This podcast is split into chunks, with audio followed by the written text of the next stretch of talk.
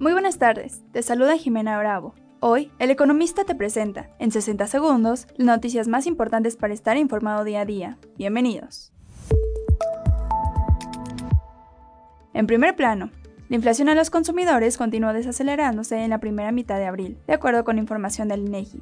El índice nacional de precios al consumidor disminuyó 0.16% en comparación con los últimos 15 días de marzo.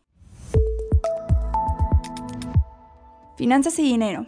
En la inauguración de la Semana de Seguridad Social en la Cámara de Diputados, Análisis y Perspectivas del Sistema de Pensiones en México, que inició el día de ayer, los legisladores hicieron un llamado a reflexionar los sistemas de pensiones que existen en el país, pues algunos de ellos ya no son viables económica y financieramente. Empresas y negocios.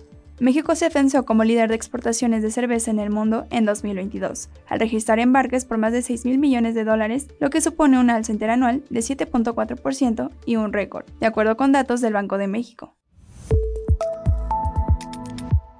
Y ahora un breve mensaje a nuestro patrocinador, Dizzy.